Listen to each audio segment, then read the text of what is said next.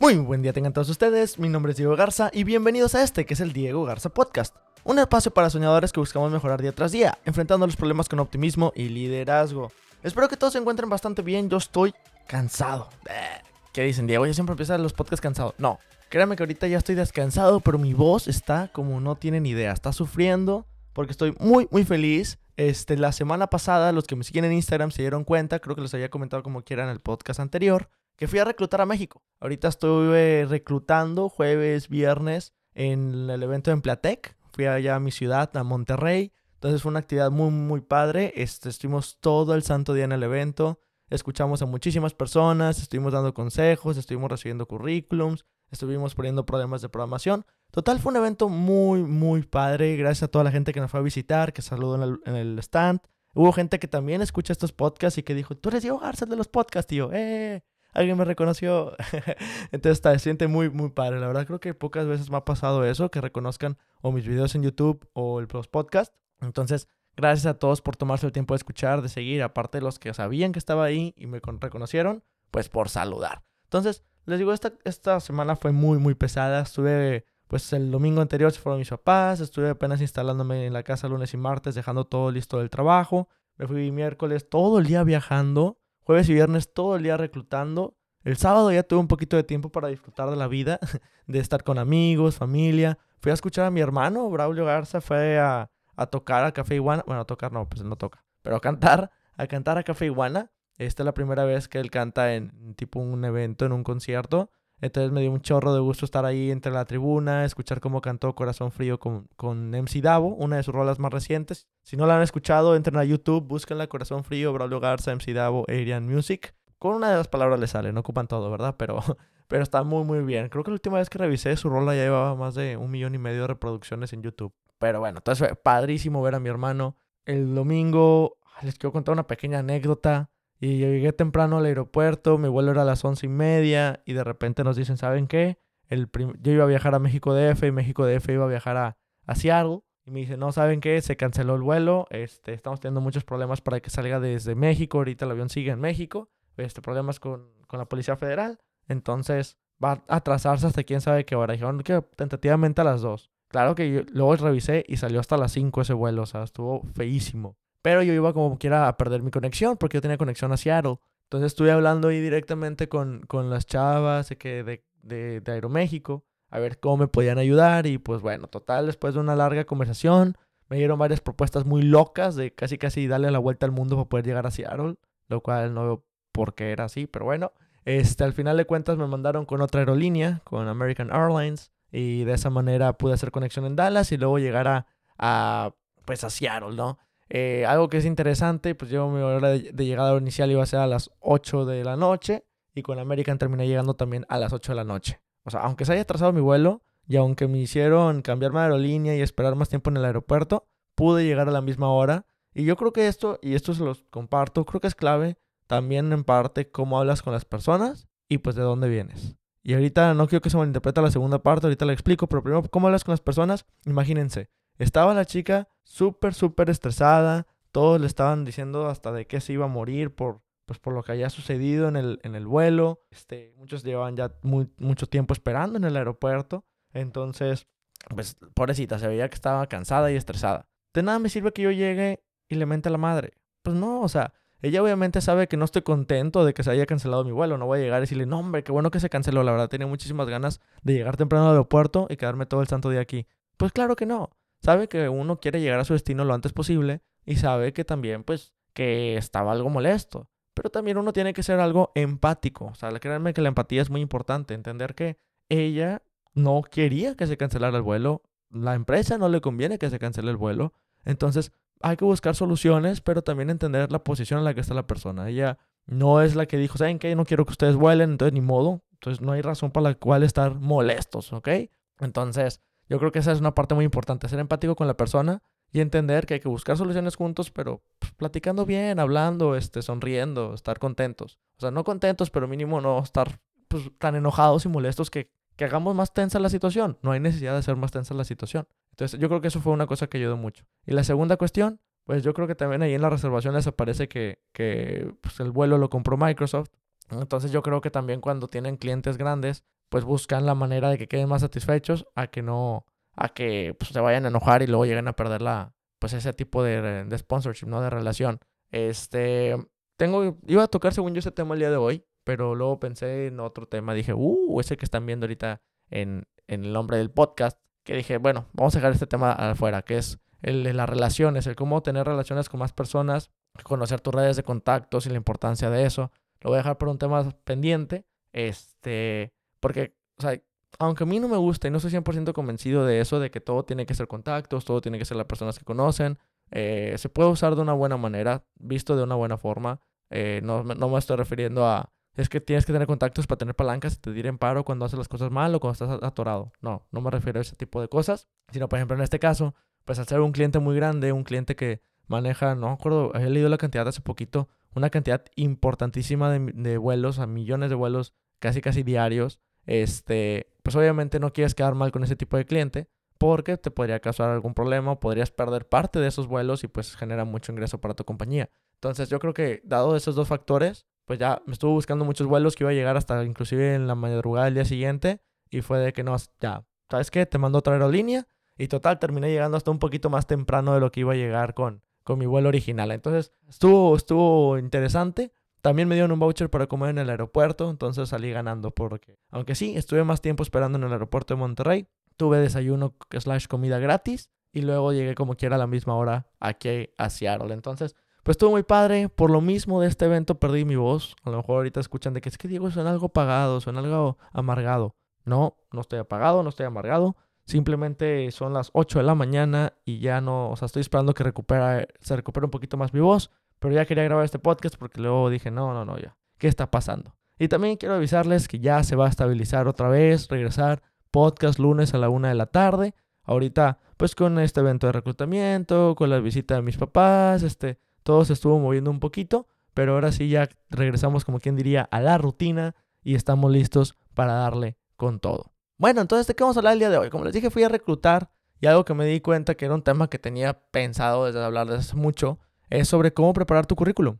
Cómo preparar tu currículum, cómo hacer un buen resume, qué le debes de poner, qué no le debes de poner, cómo lo debes de hacer, cómo lo debes de entregar, etcétera, ¿no? Siento que son muchísimas cosas y el currículum es algo importantísimo para cualquier persona que está buscando una posición profesional, que está buscando un trabajo, necesita su carta de presentación. Así también le han dicho o he escuchado que le dicen mucho, tu carta de presentación es tu currículum, tu CV o como le llaman en inglés, tu resume. Entonces quería compartirles con ustedes toda la experiencia que he ganado durante este tiempo sobre cómo hacer currículums, sobre cómo revisarlos, sobre cómo saber si es suficiente o hacia dónde manejarlo para poder que llame la atención y tengas esa entrevista que tanto estás buscando. Antes de empezar esto, quiero hacer una aclaración. Toda esta información es mía, viene de 100% de lo que he aprendido yo con el tiempo, con las diferentes pláticas que he ido a la escuela, en, ahí en el TEC de Monterrey. Había pláticas del centro de vida de carrera sobre cómo hacer tus currículums. Habían también workshops que le llevabas tu currículum y te lo revisaban y te daban feedback. Estuve también yendo a eventos de reclutadores, por ejemplo, Microsoft era uno de ellos, este, donde iban y también te explicaban ellos cómo o qué buscaban en los currículums, o sea, te daban consejos. Este, entonces, toda esta información la he ido aprendiendo con el tiempo. Aunque trabajo para Microsoft y ya fui a un evento de reclutamiento, toda la información que me ha dado Microsoft, esa es confidencial. O sea, si Microsoft me dijo en los currículums, fíjate que tenga tal, tal, tal y tal o esto, yo no lo puedo compartir. Es información de la empresa. Lo siento, por más que me pregunten, eso no puedo hacer nada. O sea, yo no puedo decirles que sí o que nos dice Microsoft que nos enfoquemos, etcétera. Entonces, eso es parte de la empresa y así se va a quedar. Entonces, lo que voy a compartir aquí son consejos generales que serán míos, o sea, que fui aprendiendo, que creo que le va a servir. Y también me enfoco en, el, en un artículo que escribió una gran compañera y amiga, esta Elizabeth Arredón, este, es la reclutadora de Microsoft Latinoamérica. Y ella escribió un artículo en LinkedIn, que se llama 10 Tips for International University Candidates to Make Your Resume from Good to Great. Y lo digo en inglés porque pues así está en inglés. Entonces si lo quieren buscar, chequenlo en, LinkedIn, está muy padre. Pero bueno, ya aclarando que esto no estoy haciendo trampa, no estoy infringiendo ningún contrato. Que si ustedes siguen estos pasos no significa que Microsoft lo va a contratar porque ah, un reclutador de Microsoft dijo eso. No. Esto es Dieguito, Dieguito, Dieguini Lombrín, Diego Garza dándoles mis consejos, mi experiencia y espero que les pueda, pues que les pueda servir, que les pueda ayudar un poco, ¿vale? Bueno, primero que nada, ¿qué es un currículum? lo más importante que tienes que entender es que tu currículum es esa carta de presentación que tienes. Es esa primera instancia hacia un reclutador para que sepa quién eres. Es muy complicado de entender por el poder que tiene el currículum. ¿Por qué? Porque un currículum hace la diferencia. Un currículum va a ser que si a lo mejor tienes 20, 30, 40 años de vida, tienes que expresar todo lo que has logrado en pocas palabras, en pocos espacios, en líneas. A lo mejor tienes proyectos inclusive que te tardaron 5 años, te hicieron la persona más feliz del mundo y lograste tanto impacto, pero lo tienes que expresar una, dos, tres líneas porque quieres que el reclutador, al leerlo, se dé una idea general de ti. Tiene que tener una idea general de ti de quién eres, de por qué vale la pena, de por qué cuadras con el puesto que estás buscando o con lo que están buscando ellos. Entonces, mucha gente que he escuchado, especialmente digo estudiantes, que es donde me he movido, este, y me área de contactos, muchos estudiantes les vale el currículum. Muchos dicen, ay, no, no tengo, este, o me, este, cuando estábamos platicando con eso decían, déjame lo hago una noche antes y lo entrego cualquier cosa. No, o sea, un currículum, estamos hablando que si quieres que realmente te represente, tienes que echarle coco, tienes que tener varias iteraciones, tiene que ser un documento que te tiene que importar. A lo mejor si estás en primer semestre y dices, pues ¿cómo me va a importar un currículum? Está bien, a lo mejor ahorita no es tu prioridad. Pero cuando quieres entrar al campo profesional, y llámese desde prácticas hasta pues un puesto de tiempo completo, tienes que tener un currículum bien pensado. Porque no es fácil resumir una vida de éxitos profesionales o de experiencia profesional en solamente unas cuantas palabras. Entonces, tómalo en cuenta, que si sabes que vas a ir a entrevistar con una empresa en una o dos semanas, si vas a tener un evento de reclutamiento en una o dos semanas, no dejes el currículum hasta el final. Empieza cuanto antes, guárdalo en un lugar seguro, porque es importante seguir iterando sobre ese documento e ir aprendiendo mucho. E ir, perdón. Este, entonces, bueno, ya, ya que dijimos eso es lo más importante, ¿por qué sí tenemos que dedicarle tiempo a este documento? ¿Por qué tenemos que buscar la manera de hacerlo bien? Siguiente consejo, tienes que entender a dónde vas a aplicar y por qué. Así es, mucha gente piensa que tiene que poner su currículum lo más general posible y ahí se va. Y lo reparte como si fueran barajitas. Va, imprime 100 copias y va a todas las empresas y a todas las empresas las entrega. Aplica en muchas páginas en línea y a todas las páginas en línea está manda y manda y manda el mismo currículum. Y no se puede, chavos. No se puede. Y les voy a decir por qué. Porque cada empresa busca algo diferente. Porque cada puesto busca algo diferente. Entonces, si tú haces solamente un currículum general, estás dejando pasar muchas oportunidades que te darían a lo mejor una ventaja. Por ejemplo, si mandas el mismo currículum a una empresa de software que a una empresa de, físico industrial, que así nos, me tocó este, conocer muchos IFIs que aplicaban a varias como... IFIS es la, carrera en ingeniería en física industrial. Estos cuates aplican, pues a veces como tienen un gran nivel de, de ciencias, un gran nivel de matemáticas, pues tienen mucha capacidad de aplicar diferentes puestos. Entonces, si tú aplicas, por ejemplo, a una puesta de software con un currículum que tus mayores, o sea, tus mayores cosas hablan sobre logros en física o competencias de física, a lo mejor no refleja nada de software. Y aunque sea un buen currículum, ya seas una gran persona, no veo tu potencial en software. Entonces, en cambio, si tú ajustas tus currículums y puedes poner información referente a la empresa que estás trabajando, vas a entender muy bien. Y ahora, el por qué pues también es importante saber por qué. He conocido mucha gente que dice lo que quiero es trabajo. Entonces agarran todas las empresas que tienen vacantes y a todas, ándale, ahí está, ahí está mi currículum. Quiero ver quién me habla, quiero ver quién me da oferta. ¿Y qué pasa? Pues te habla la empresa y te dice, oye, hablamos de fulanito de tal. Este, vi que te interesó nuestros puestos en tal. Oye, sí, qué padre, gracias, sí, sí quiero. A ver, este, ¿has escuchado qué hacemos? No. ¿Has escuchado este, qué proyectos tenemos? No. Pues así como está reflejando interés.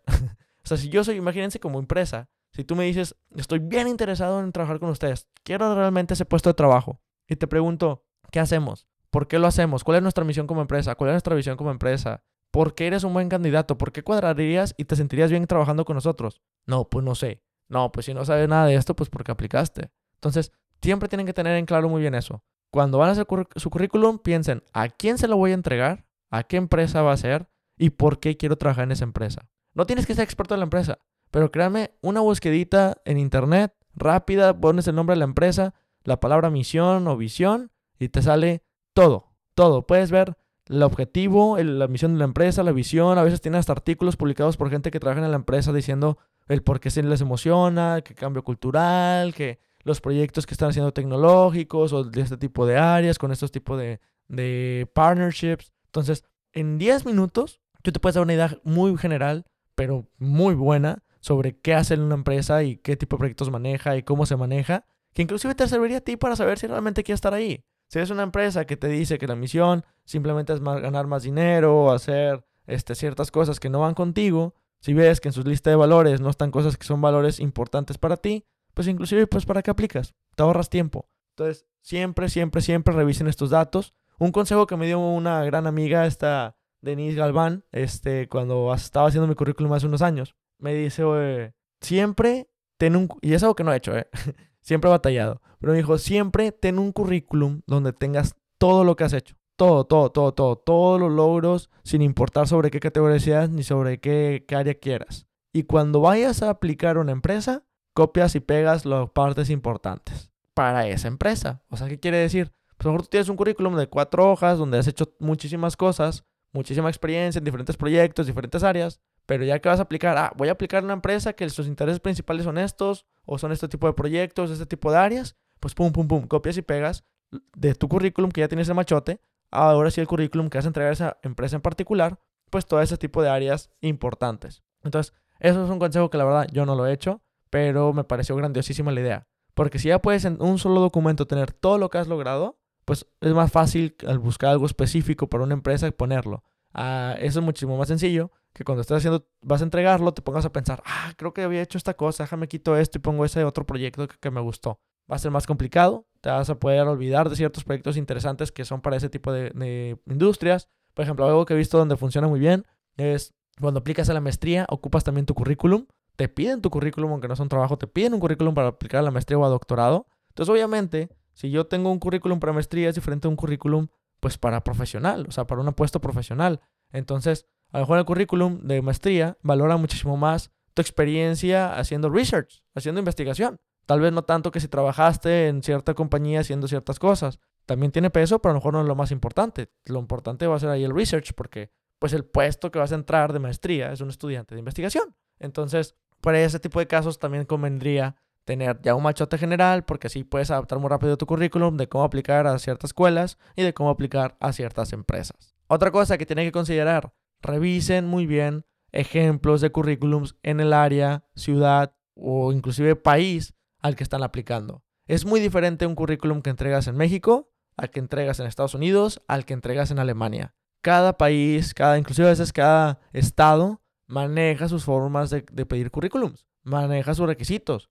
Por ejemplo, en México es importantísimo que pongas tu foto, que pongas tu estado marital, que pongas tu edad, tu fecha de nacimiento, que pongas tu dirección, teléfono. O sea, buscan datos personales, muchos datos personales para poder ubicarte y poder comprobar la persona que eres, que realmente la persona que dice en el currículum es la persona que se presenta en la empresa. En, por ejemplo, Estados Unidos, que la verdad nada más conozco de México y Estados Unidos es mi experiencia haciendo currículums, en Estados Unidos buscan muchísimo que no tenga eso.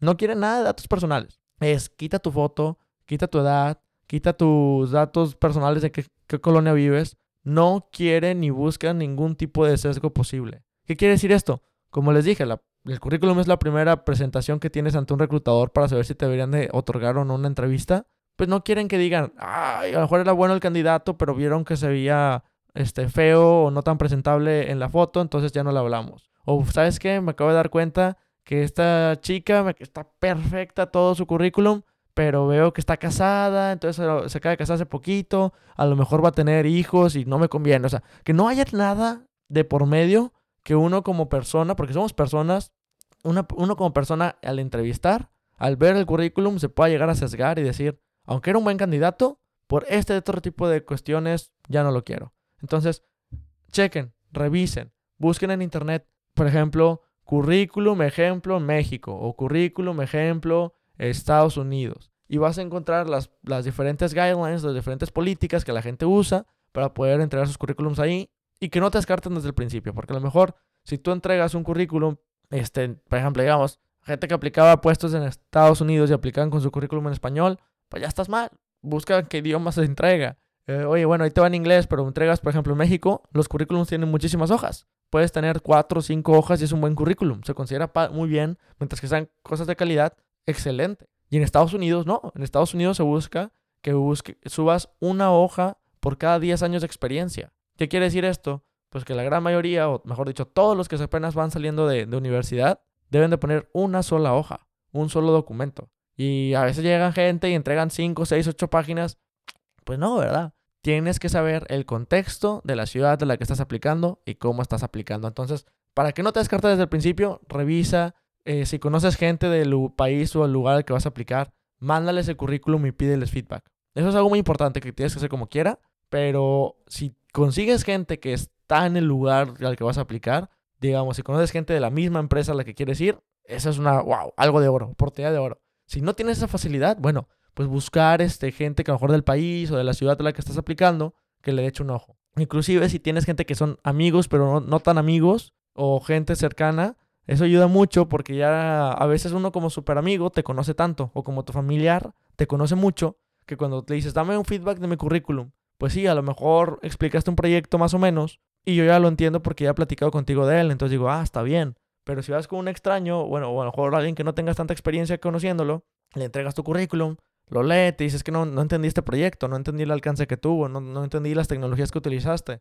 Y te quedas de que, ah, sí, cierto, me faltó especificar. Entonces, bueno, ya como que combiné dos consejos en uno, pero siempre que tengan su currículum, vayan y pidan consejos. Vayan con personas a que lo lean, a que les dé su retroalimentación, que les puedan explicar ahora a ellos qué dice su currículum. Porque a veces va a haber cosas que se comieron, cosas que querían expresar de una manera y lo entendieron de otra manera las personas. Y eso es malísimo, malísimo, porque pues imagínense, si una persona que lo lee no lo puede entender, ¿cómo lo va a entender el reclutador? Y es importante que quede bien, bien claro su currículum, porque no saben qué persona lo está leyendo. Por ejemplo, en una empresa internacional como Microsoft, a lo mejor su primer lengua es diferente al inglés. Entonces, cuando está leyendo el currículum, pues no tiene la misma experiencia en inglés que alguien nativo. Y a lo mejor tú también no eres tu inglés nativo, no, o sea, no eres inglés nativo, es tu segunda lengua, tercera lengua.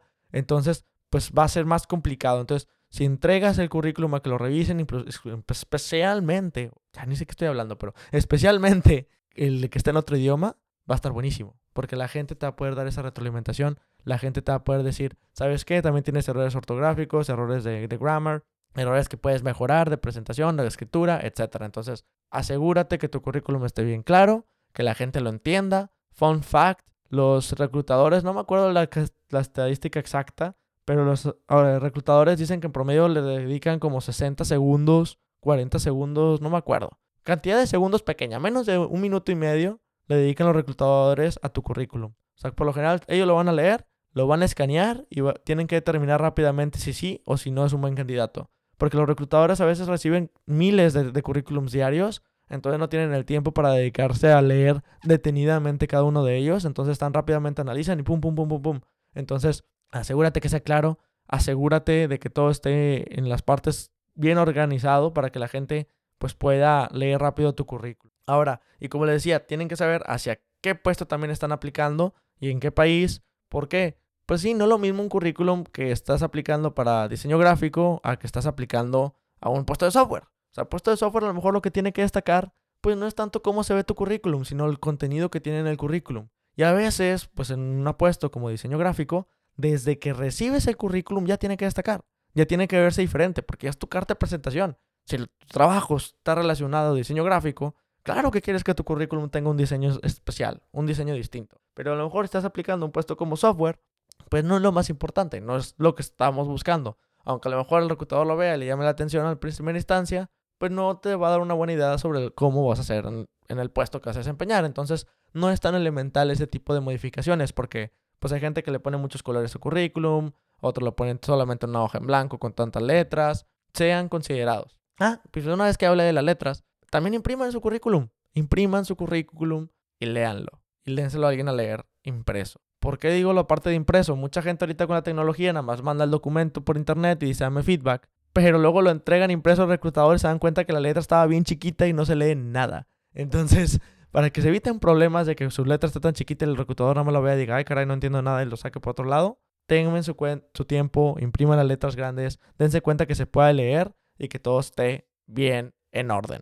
Ahora sí, otro detallito súper, súper importante que tienen que considerar es este documento, como les digo, es un documento muy, muy, muy importante cuando aplican un puesto, pues ahora sí, profesional. Entonces, por lo mismo que es muy importante, nunca, nunca se les ocurra mentir. Sí, obviamente que si mienten va a llamar más la atención, Sí, obviamente que si mienten, a lo mejor consigan una primera entrevista porque llama la atención, porque tiene un proyecto especial, porque finge ser una persona wow con ciertas cosas y a lo mejor el entrevistador quiera saber más de eso. Pero créanme que no hay peor cosa que mentir. En el momento que un reclutador se da cuenta que estás mintiendo, dice, si está mintiendo en el proceso de que yo lo deba de conocer para saber si debe trabajar en mi empresa, pues no quiero saber qué va a hacer cuando esté en la empresa. No va a poder confiar en él, no voy a poder confiar en ella, porque no sé qué va a estar haciendo. Si ya me mintió desde este punto, pues ¿qué va a ¿cómo no va a mentir cuando salga algo mal o cuando necesite su apoyo en algo? Entonces, créanme que es muy fácil de darse mentiras en las personas cuando tienen una entrevista con ellas,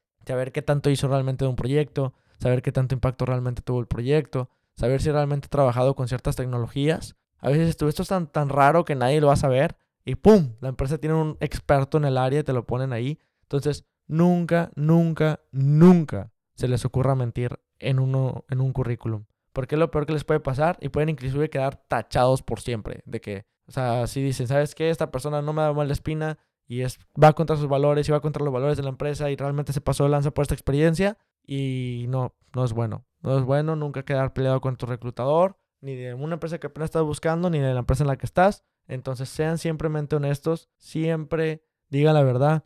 Es mejor tener un currículum pequeño pero honesto que tener un currículum súper inflado con tantas mentiras. Entonces tómelo muy en cuenta. Ahora, sobre qué poner en el currículum, todo, todo. Yo les digo siempre a los compañeros, hice muchas sesiones en que ayudaba ahí en el TEC de que, oigan, vamos a dar un workshop y entre alumnos revisábamos currículums de alumnos. Se los recomiendo a ustedes también que lo hagan en su universidad porque de esa manera les digo, gente revisaba su currículum, les daba una perspectiva externa y mejoras. Entonces, yo fui a varios workshops, organizé varios workshops y algo que siempre les decía era eso, considera bien este, poner todo en una hoja. Si tú vas a aplicar una empresa de Estados Unidos, quieres llenar una hoja. ¿Qué voy a poner? Todo hasta que la llenes. Oye, es que pues, estoy aplicando un puesto de software, pero tengo que soy este equipo representativo de ajedrez. Ponlo. Oye, equipo representativo de natación, ponlo. Oye, es que tengo, este, que soy, pues no tengo nada, pero soy coordinador de grupos de la iglesia, ponlo. O sea, tú pon todas las actividades hasta que llenes el currículum. ¿Por qué? Pues sí, a lo mejor por un puesto de software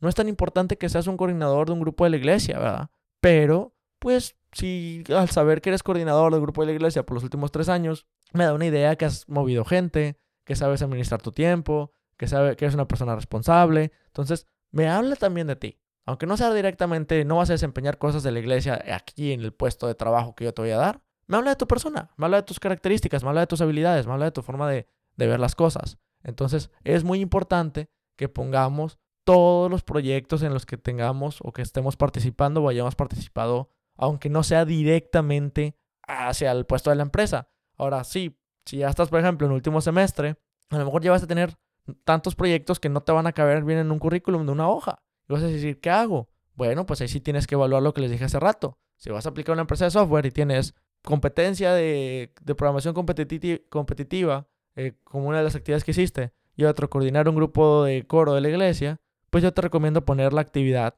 de participación en el torneo de, eh, programación competitiva. ¿Por qué? Porque va más alineado al puesto que estás buscando, está más alineado a lo que estás haciendo, lo que quieres lograr, lo que quieres conseguir. Entonces, eso va a tener más peso al momento de seleccionarte como, como un buen candidato. Entonces, pero si tienes espacio y puedes ponerlo, pon las demás actividades también. O sea, si estás apenas empezando primero, tercer, quinto semestre, a lo mejor no has hecho muchos proyectos. Entonces, pon cosas que te distingan entre los demás, cosas que te definan quién eres. ¿Por qué? Imagínense, un reclutador Acá no puedo dar datos, pero estamos recibiendo una cantidad impresionante de currículums diarios aquí en, el Emplatec. Estábamos recibiendo también las demás empresas. Ahí estaba Google, estaban nuestros muchos competidores y estaban recibe, recibe, recibe currículums como si fueran, no sé, barajitas, de que todos ahí, ahí te va, te va, ahí te va, ahí te va, ahí te va. Gente que estaba aplique y aplique y aplique. Entonces, imagínense que estábamos en esa escuela y tú ves que llegan currículums y currículums y currículums y todos dicen el mismo proyecto. Ah, el mismo proyecto de esta clase, el mismo proyecto de esta clase, el mismo proyecto de esta clase, el mismo proyecto de esta clase.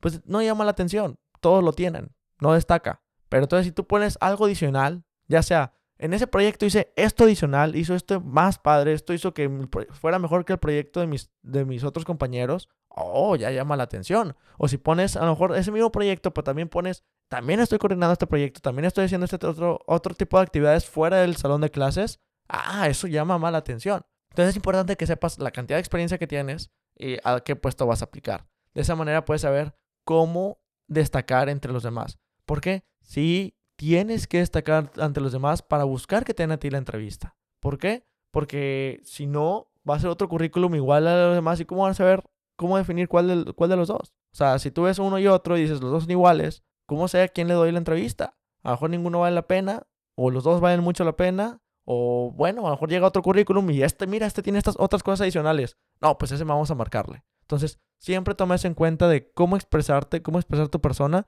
Y si sientes que ahorita no tienes nada que te esté haciendo destacar, a lo mejor es momento de empezar a conseguir cosas. A lo mejor es momento de decir, bueno, a lo mejor tengo que tener un hobby o tengo que tener una actividad fuera de, de, de, la escuela que me ayude a desempeñarme profesionalmente. A lo mejor dices, ¿sabes qué? Como, pues ya le dije muchos ejemplos, ¿no? El equipo representativo de soccer, este, a lo mejor hacer una página en línea, o sea, a lo mejor hacer un proyecto por fuera, aunque no sea de la escuela, y ya sabes que aprendí esto de la escuela y me gustó tanto que hice este otro proyecto por este otro lado. Se vale, se vale 100%. Y les digo, ese tipo de cosas son como que detonantes que nos ayudan a saber a las personas de que, ¿sabes qué? Creo que es alguien distinto, que es una persona que le ha dedicado más tiempo a su área profesional o que literalmente tiene pasión por, por su área profesional la que quiere aplicar. Entonces vamos a darle la primera entrevista. Recuerden que este currículum, y lo recalco mucho, es su tarjeta de presentación para recibir su primera entrevista. No es ya la. no va a haber una empresa que lea tu currículum y diga, ¿sabes qué? Estás ya contratado. No. Te va a buscar. Tiene que llamar la atención suficiente al reclutador para que diga, quiero conocer más de ese proyecto, quiero conocer más de esta persona. Llámale, vamos a tener una entrevista. Y en la entrevista te van a conocer más, van a saber más cómo eres, van a saber más sobre tu personalidad, sobre si encajas en el equipo, sobre tus habilidades técnicas y van a poder ir decidiendo si te deben de contratar o no. Pero tu currículum es ese documento que entregas, que llame la atención, que destaque sobre los demás, para que diga el entrevistador, ¿sabes qué? Quiero saber más. Entonces, ¿cómo hacemos que destaque? Primero que nada, pon tu información correcta. Revisa que todos tus datos sean correctos.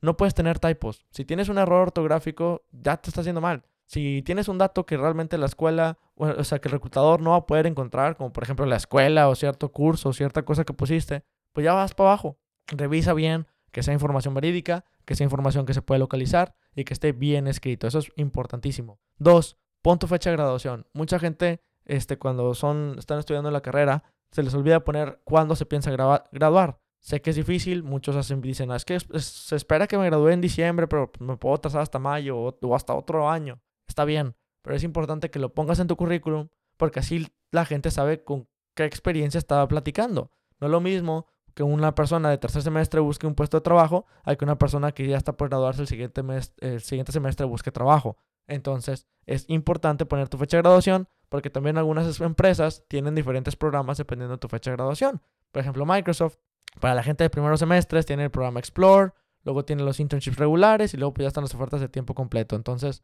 así como ellos, yo conozco otras empresas que también hacen cosas muy similares. Entonces es importante que con, coloques este número en tu currículum. Ahora, también debes de poner todo de lo más reciente a lo más viejo. ¿Por qué? No es lo mismo, aunque tal vez tu proyecto que hiciste en prepa te encanta y dices es lo mejor que he hecho en la vida, me lo pasé muy bien y aprendí muchísimo y tiene mucho valor para ti como tu persona, pues también es importante los proyectos que estás desarrollando últimamente, porque eso nos dice qué has estado haciendo, qué has estado practicando, qué has estado viendo. Entonces, busca que todo esté ordenado de lo más reciente a lo último. Pon tus proyectos personales, pon tus proyectos de clase que más te gusten, pon en dónde has trabajado, cuánto tiempo has trabajado ahí, todo mídelo, todo, todo mídelo. O sea, una empresa no es lo mismo que pongas, ah, trabajé en cierto lugar.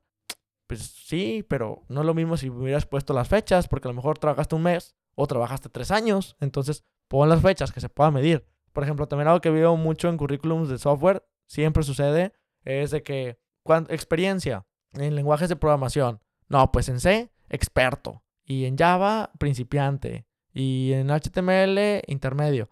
Eso no sirve de nada. Pues a lo mejor tú te sientes experto, pero ¿qué realmente es experto para ti? Yo tengo gente acá en la industria que lleva trabajando 40 años en, C. Él es experto.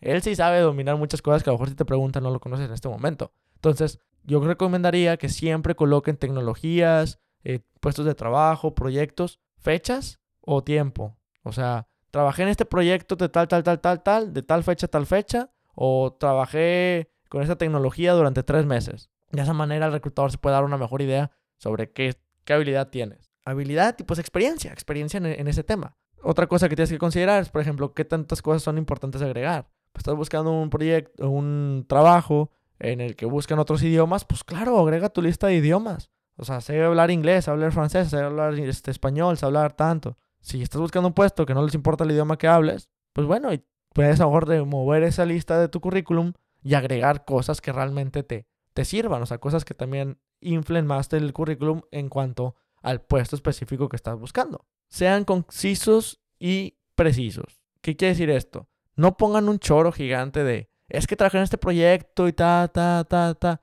No, busquen proyectos y busquen reducir las cosas que busca el reclutador. Les digo que tiene muy poquito tiempo. Entonces busquen que llame la atención y que puedan sacar la información más importante del proyecto leyendo esas una, dos, tres líneas máximo. ¿Por qué? Si llama suficientemente la atención, te van a dar la entrevista porque el reclutador va a querer saber más sobre ese proyecto en particular. Sacar con la duda de decir, quiero saber qué aprendiste, quiero que me cuentes más. Y ahí es donde te vas a exprimir. Ahí es donde vas a contarle todo, lo vas a explicar todo lo que viviste. Por ejemplo, yo tengo un proyecto muy grande en mi currículum que es Roborregos, que es desde que lo cofundamos mis amigos y yo, hasta ahorita, como es una comunidad muy grande, que hemos participado en muchas competencias internacionales, hemos ido, obtenido muy buenos lugares, este, cuatricampeones en nivel nacional, total, o sea, tenemos mucho impacto.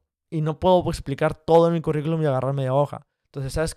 Tienes que ser conciso. Co-founder del equipo representativo de robótica Roborregos. Y es un equipo representativo de robótica en el que usamos este tipo de tecnologías, tipo impresión 3D, este, sistemas embebidos, etcétera, para competencias internacionales e internacionales, donde hemos obtenido este, primeros y terceros lugares, eh, respectivamente, y buscamos tal cosa, ¿no? Entonces, de esa manera, llama la atención. Resúmelo, utiliza poco espacio, te explica las tecnologías que has hecho, por ejemplo, la gente de software, pues explica. Hice una aplicación que hace esto con tal tecnología, con tal lenguaje, con tal framework, porque de esa manera yo leo rápidamente, hice un proyecto de esto, tuvo este impacto y usó estas tecnologías o aprendió este tipo de cosas. Entonces, busquen resumirlo mucho, sean concisos para que la gente no se aburra leyendo su currículum y pueda sacar la gran cantidad de información de ese pedacito de papel. Y bueno, yo creo que eso es todo lo que tenía que compartirles el día de hoy, la verdad. Ya lo estamos expandiendo un poquito, eh, pero es algo muy importante. Hagan el documento con tiempo, busquen saber qué quieren aplicar, dónde quieren aplicar, qué están buscando, qué tipo de proyecto están buscando. Busquen feedback y dénselo a la gente para que les dé retroalimentación. Si a ellos no les llama la atención que son sus amigos o que conocen, ¿por qué le va a llamar la atención a una persona que está trabajando y tiene muchos currículums que revisar? Busquen que llame la atención, busquen que quede conciso quién eres. Y si ya que haces este tipo de documento, te haces una reflexión y dices, ¿sabes qué? Creo que me falta aprender cosas, pues es momento de empezar a darle, empezar a involucrarnos en más actividades y sacar todo el proyecto, este, pues, provecho. La verdad les digo, un currículum no es lo más importante de la persona, pero es muy importante en el aspecto de que es el primer contacto que tienes. Como un pro tip o como un algo adicional que les puedo dar un consejo, ya no es per se cómo hacer el currículum, pero algo adicional, en las ferias de reclutamiento o en los eventos que hagan las empresas a las que quieran aplicar, vayan. Vayan y lleven su currículum impreso. Aunque las empresas les digan, no aceptamos currículum impreso, queremos este nada más, o tienes que aplicar en línea, o tienes que buscar esta otra forma de mandárnoslo por mail. Lleven su currículum impreso porque pueden aprovechar que la compañía está presente. Si usted fue un evento de reclutamiento o está, a veces la empresa da pláticas en la escuela o en Cintermex o así, y van y ustedes con el currículum dicen, aquí está, quiero aplicar, tienes una oportunidad de oro. Sí, tal vez el proceso es leer tu currículum y ver qué has hecho y demás, pero estás conociendo directamente al entrevistador. Estás conociendo directamente al reclutador. Es una oportunidad de decirle, aquí estoy yo. Que en 3, 4 minutos puedas venderle las ideas que no vienen en el currículum o hacerles ver por qué las ideas que están en el currículum valen muchísimo más de lo que dicen esas palabras. Puedes tener esa oportunidad de decirle, lee mi currículum y dame rápidamente consejos. Entonces, a lo mejor, pum, pum, pum, revisa rápido tu currículum, así las cosas por encima que dices, ¿sabes qué? Puedes mejorar esto, puedes cambiar esto otro, puedes explicar más esto. Y ya tienes un gran avance.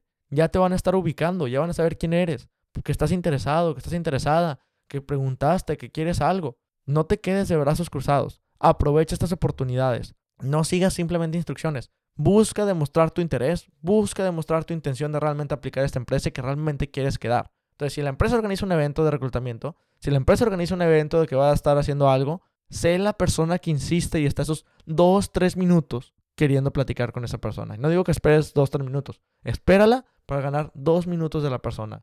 Créeme que con dos minutos que te puedan dar recomendaciones de tu currículum, que te puedas platicar con la persona sobre los puestos que tienen, no algo que ya dieron en la presentación, algo personalizado sobre ti. Dos minutos en el que le puedas contar sobre tu mejor proyecto o sobre tu mejor anhelo en esa empresa, hacen la diferencia de hasta dónde puedes llegar en el proceso de reclutamiento. ¿Por qué?